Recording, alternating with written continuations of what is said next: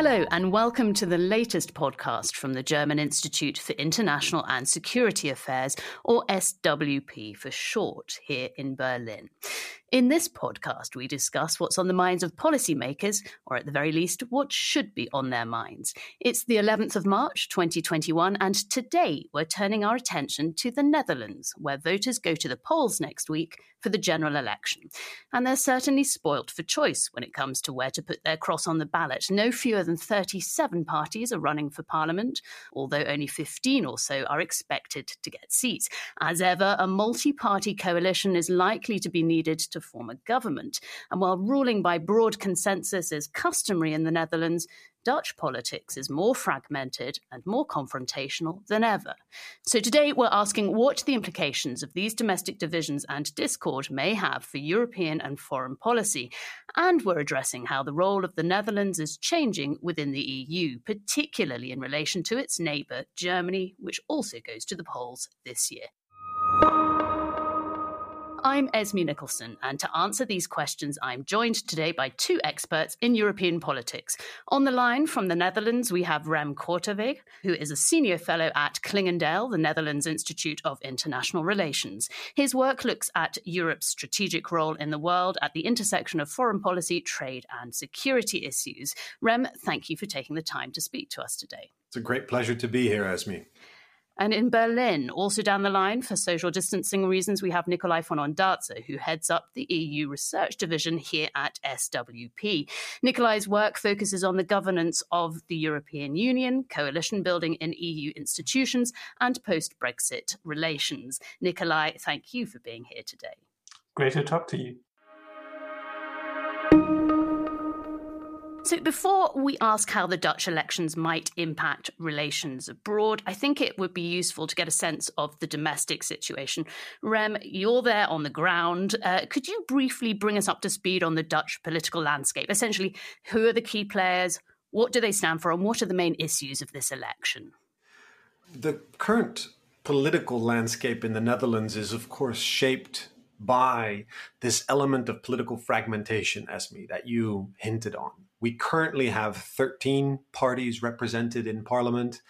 If you look at the polls, we're probably going to see 15 parties. Now, if you look at who are the main players, VVD and Mark Rutte is on Olympian heights in the polls, despite this political fragmentation taking place. He and his party will probably win as many seats as the number two and the number three put together. Now, who are the number two and the number three spots? Uh, number two is probably going to be uh, Geert Wilders, the Eurosceptic Firebrand and his PVV party.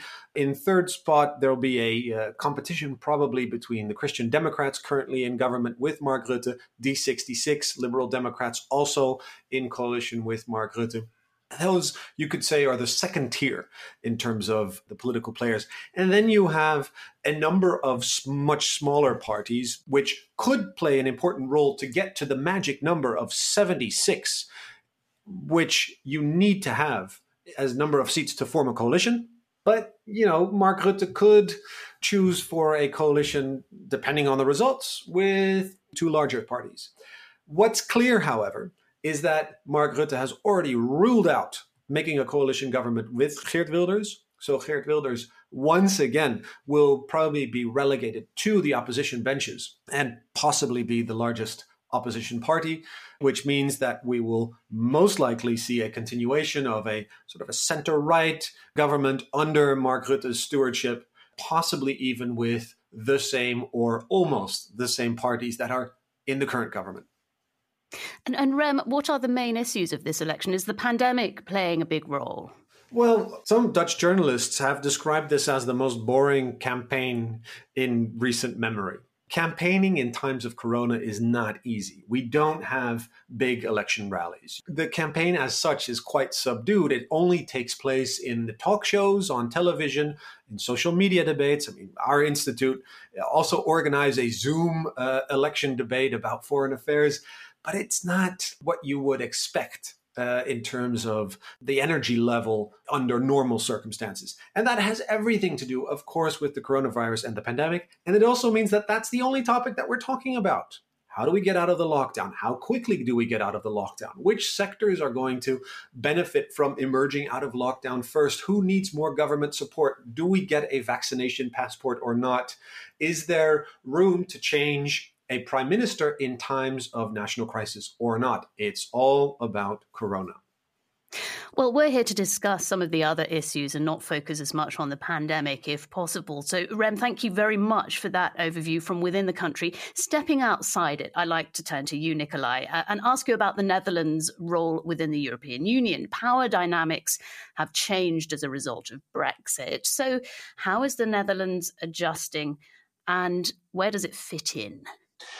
I think the, the role of the Netherlands has quite changed dramatically over the last uh, five years. If you look at the effects of Brexit from, from a Dutch point of view, I think they lost an important ally within the EU and, most importantly, um, a balancing factor between Germany and France. And a, a Dutch uh, diplomat once told me about uh, what uh, she called the trauma of Deauville, uh, when in 2011 Merkel and Sarkozy walked the beaches of Deauville and thought they can dictate Eurozone policies from there during the crisis. And um, she said the ambition of the Netherlands is to um, avoid being caught in a German Franco compromise and then just being compelled to follow the lead of Berlin and Paris. And therefore, the Netherlands built many important coalitions. Uh, the frugal states, uh, so together with Austria, uh, Sweden, and Denmark um, uh, on the budgetary questions, but also what, what some call the new Hanseatic League, so mostly together with Ireland, the Baltic states, and other Nordic countries to push push for more competitiveness and uh, the Dutch idea on how the eurozone and economic policy in the EU should should work forwards. And I think that worked quite well. We saw in the big budget negotiations last year, even after Merkel and Macron made their big compromise over the recovery fund, who were the countries who needed to be convinced? It were the Visegrad countries on the rule of law questions, but then the frugals where Mark Rutte was in the center of negotiations on the balcony of the European Council when we saw all these images, who were, was at the center. It, it, was Merkel, it was Macron, and Mark Rutte. And I think that really elevated the importance of the role of the Netherlands in EU negotiations. Well, I mean, Mark Rutte can certainly be a divisive figure within the European Union. Rem, if I could turn to you actually and, and, and talk about Euroscepticism and, and, Dutch politics isn't entirely free from it. Um, to what extent does an anti EU or anti bailout discourse at home impact on relations in Brussels these days? I think it's it's one of the prisms through which the Netherlands is regularly viewed. It's sometimes a lazy prism. Why?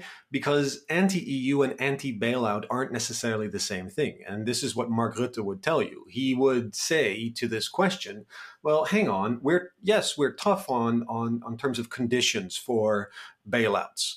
But that's precisely because we want the EU to be strong. We don't want uh, these handouts to be given to countries that, uh, in his view, aren't reforming. And so he would argue that it is because of this love for Europe that he is a tough negotiator on, for instance, the multi-annual financial framework or on the uh, the next generation EU fund. Now, of course, um, being a tough negotiator is something else than being completely isolated. And what we saw happen last year in the context of the negotiations about the um, Corona Recovery Fund and Next Generation EU was that the Netherlands was isolated. It, it, was it was lambasted by Southern European leaders. It was even criticized by our favorite ally inside the EU, by the Germans. And that really set off some alarm bells, I would say, particularly in the Ministry of Finance, but also in uh, in Mark Rutte's office, that, well, you can go too far in terms of banging the drum on conditionality, in terms of showing solidarity towards, in this case, Southern European countries that are hit hard by, uh, by the first wave of the corona crisis. Maybe I can bring Nicolai in there about the point made about Dutch German relations. Nicolai. I think it's interesting because precisely that movement also makes the Netherlands uh, into a difficult partner for Germany. If you look at economic policy in particular, um, the two countries are quite close from the economic philosophy. I guess the German finance ministry and the Dutch finance finance ministry of, often have a very similar outlook on where the eurozone uh, should develop. But most often in recent times, when Germany wanted to embark on a compromise with France and other Eurozone countries, the Netherlands no longer wanted to come along. And this often meant, if you look at, for instance, voting data in the EU, the partner that Germany votes most often against is actually the Netherlands. And it's in areas of budgetary questions in, on the single market.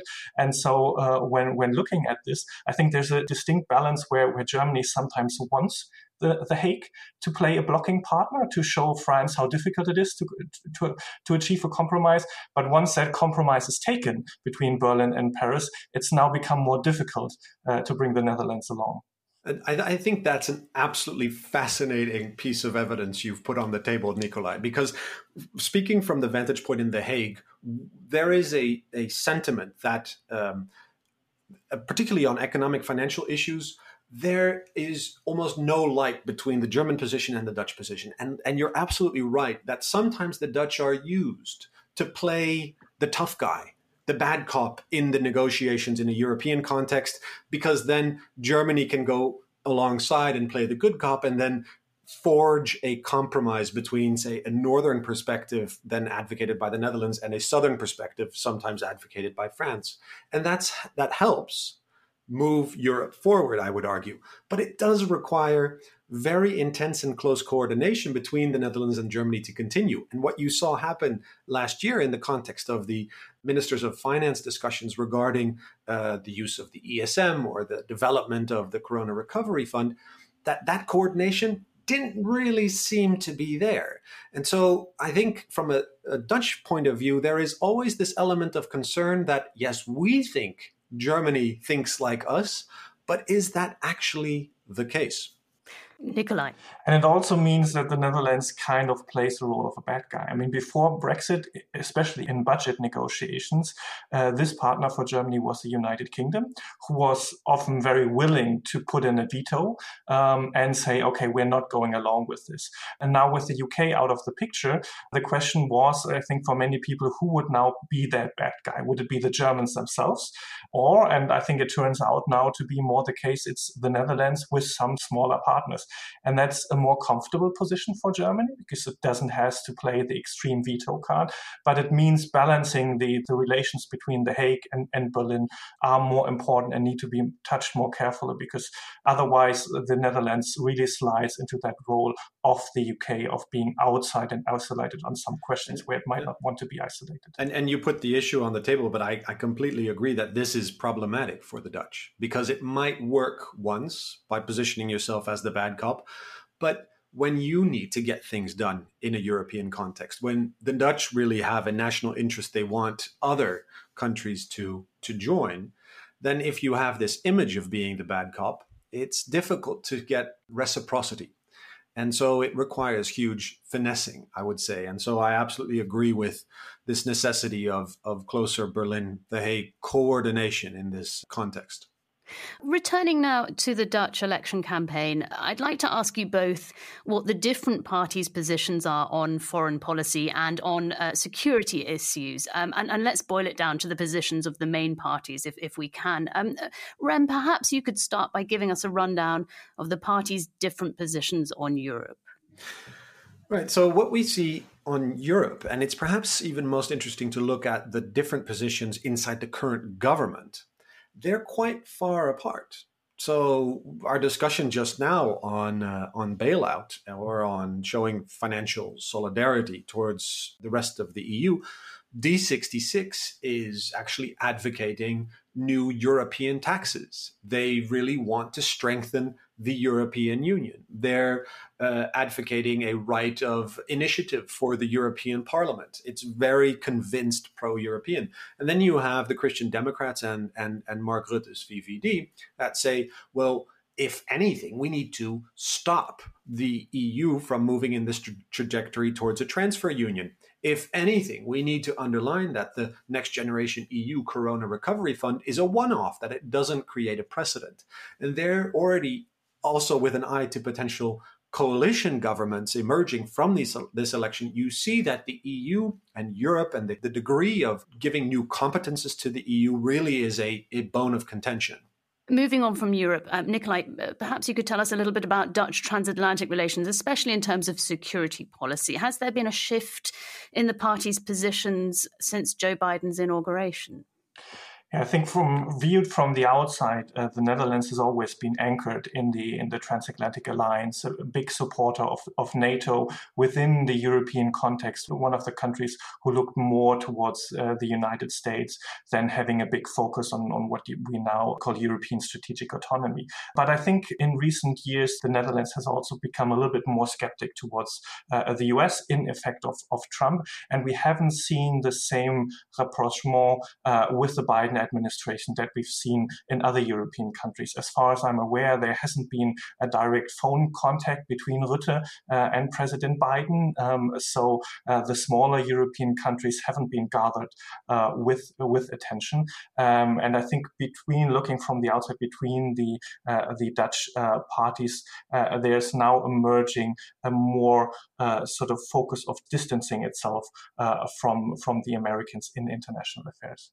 Rem, what's your view on this? We're definitely seeing a shift away from a focus or, or, the transatlantic reflex that's traditionally associated with Dutch foreign policy towards a more European approach. We see this very clearly in the election programs of the main political parties. Actually, it's only Mark Rutte's VVD that's now still presenting itself as a fully convinced transatlantic party. Traditional transatlantic parties like the Christian Democrats hardly talk about the United States, actually say that the Netherlands should invest in developing a European Security Council that brings in the Brits post Brexit to talk about European security affairs. They talk about the necessity to really invest in European military cooperation. You have parties like the Green Left uh, that say, well, we need to invest in European autonomy on a military front regardless of who is in the White House, whether it's Biden or Trump or whoever comes next. And so across the board, except for the VVD, you could make the argument there is this turn towards Europe. And it's not just in military affairs. I think what you're seeing in, in terms of European industrial policy, in terms of moving towards European strategic autonomy in the economic realm, there is really a French wind blowing through Dutch politics, very much in favor of strengthening Europe's role in protecting the internal market. Even the VVD, tradition pro trade, pro liberal policies is now advocating investment screening, is uh, saying that we should perhaps take national stakes in, in strategic sectors. And so there is really a sea change of a move towards Europe in the Dutch foreign policy. Nicolai, is this how you see it? Yeah, I want to add from a, from a German angle, the one area where I saw 100% overlap in, in terms of voting between the Netherlands and Germany was on trade, uh, where both countries used to be very much in favor of liberalization, in favor of large scale trade agreement with other economic blocs um, in the world. But now, this sort of French idea of autonomy in terms of uh, producing medical equipment, in terms of producing vaccines, uh, this in, in terms of a European industrial uh, strategy that is happening in Germany as well. And I think here is maybe the biggest overlap still of German and Dutch um, economic policy. And finally, let's not forget China. Uh, where do the parties stand on Europe's relations with Beijing? Uh, Rem? The China issue, or the question of how to deal with China, has really made a remarkable rise over the past couple of years in Dutch politics. And actually, since the Dutch government produced a China strategy or a China note uh, about a year and a half ago. We've we've really seen growing awareness or conscious building around the question of how to deal with China. What you can tell by an analysis of the election programs is that almost every party takes a stand on China, but it's not hugely different. So all parties are actually very critical of the role that China is playing geopolitically in terms of the great power struggle that's emerging between the United States and China. Parties point to the necessity to push back against increasing Chinese influence in the European internal market. There are concerns in terms of the defense front uh, about what's happening in the, in the South China Sea. So there is a politicization of China taking place, and it's generally negative.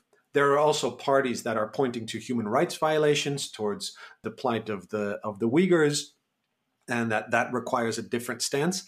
there are only one or two parties, and VVD is among them, together with, I think, D66, that say, well, but hang on, China is also an economic opportunity. So, one of the risks I think we have in terms of the development of our Dutch China policy is that the pendulum seems to be swinging firmly towards the let's view China as a as a competitor and as a rival rather than also taking into consideration this notion that China also offers economic opportunities. And so a new coalition government will have to strike a balance on this issue. Nicolai, are there similarities here with how the German parties ahead of the Bundestag elections in September also view China? I think it's interesting is that Germany and the Netherlands have maybe a very similar starting point on that. Both have very tight economic relations uh, with China. For Germany, China has now for a long time been uh, the main trading partner. Interestingly, the Netherlands is, if you combine exports and imports, number two uh, for for Germany.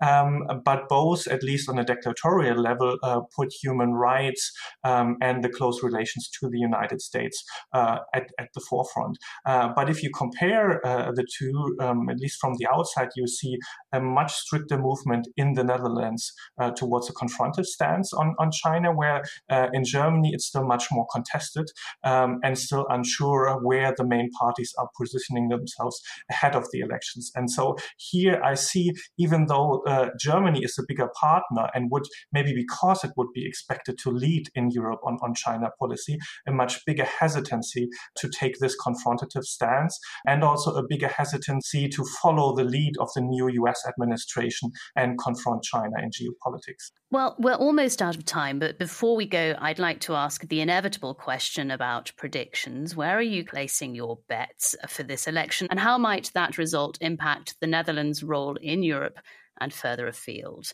Nicolai, perhaps you could start my expectation is still that we will have a longer time of government formation. We will see at the end of this year who takes longer to get a government, Germany uh, or the Netherlands with their fragmented political party system.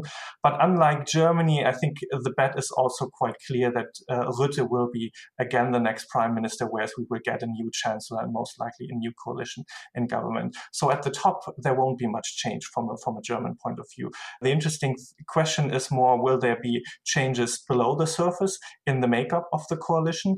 And will that then impact uh, Dutch uh, European policies, as we've discussed earlier, uh, with a bit more willingness to uh, go along with Franco German compromises?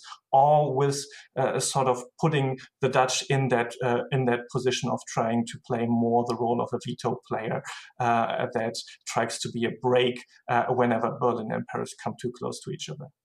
And Rem, how many days or months do you think it'll take for a, a new government to form? Well, let, let, me take a different view from uh, from Nicolai. Yes, uh, Mark Rutte is going to be the next prime minister. I'm I'm, I'm happy to go along with that. Um, but there are also signs that, given that the country is currently in crisis and wants to exit the pandemic as quickly as possible, and given that things haven't been going so smoothly, maybe there is enough pressure to move towards a quicker formation process where we don't have a coalition agreement that is, you know, 80 pages long, that is more on headlines in order to get up and running again. Nicolai to end with a point on, on what Germany should take out of that, I think there's also the question for the next German government how it wants to deal with the Netherlands. In the last, I would say, two or three years, the Netherlands have been an afterthought. So looking first at Paris, trying to get an agreement between Berlin and Paris there, and only then trying to get the Dutch on board. And I think one question will be on how to maybe broaden its engagement, trying to bring countries like the Netherlands earlier on board and try to uh, build bigger compromises and not just looking at the Berlin Paris axis for the EU 27. Well, that's all for this week from the SWP podcast. I'd like to thank our guests, Rem Korteweg and Nicolai von Ondarza. You can find links to their latest publications on the SWP and Clingendael websites, where you'll also find information about other publications and events. And if you like what you hear, you can subscribe to this podcast on SoundCloud and Spotify. So until next time, it's goodbye from me, Esme Nicholson. Thank you for listening.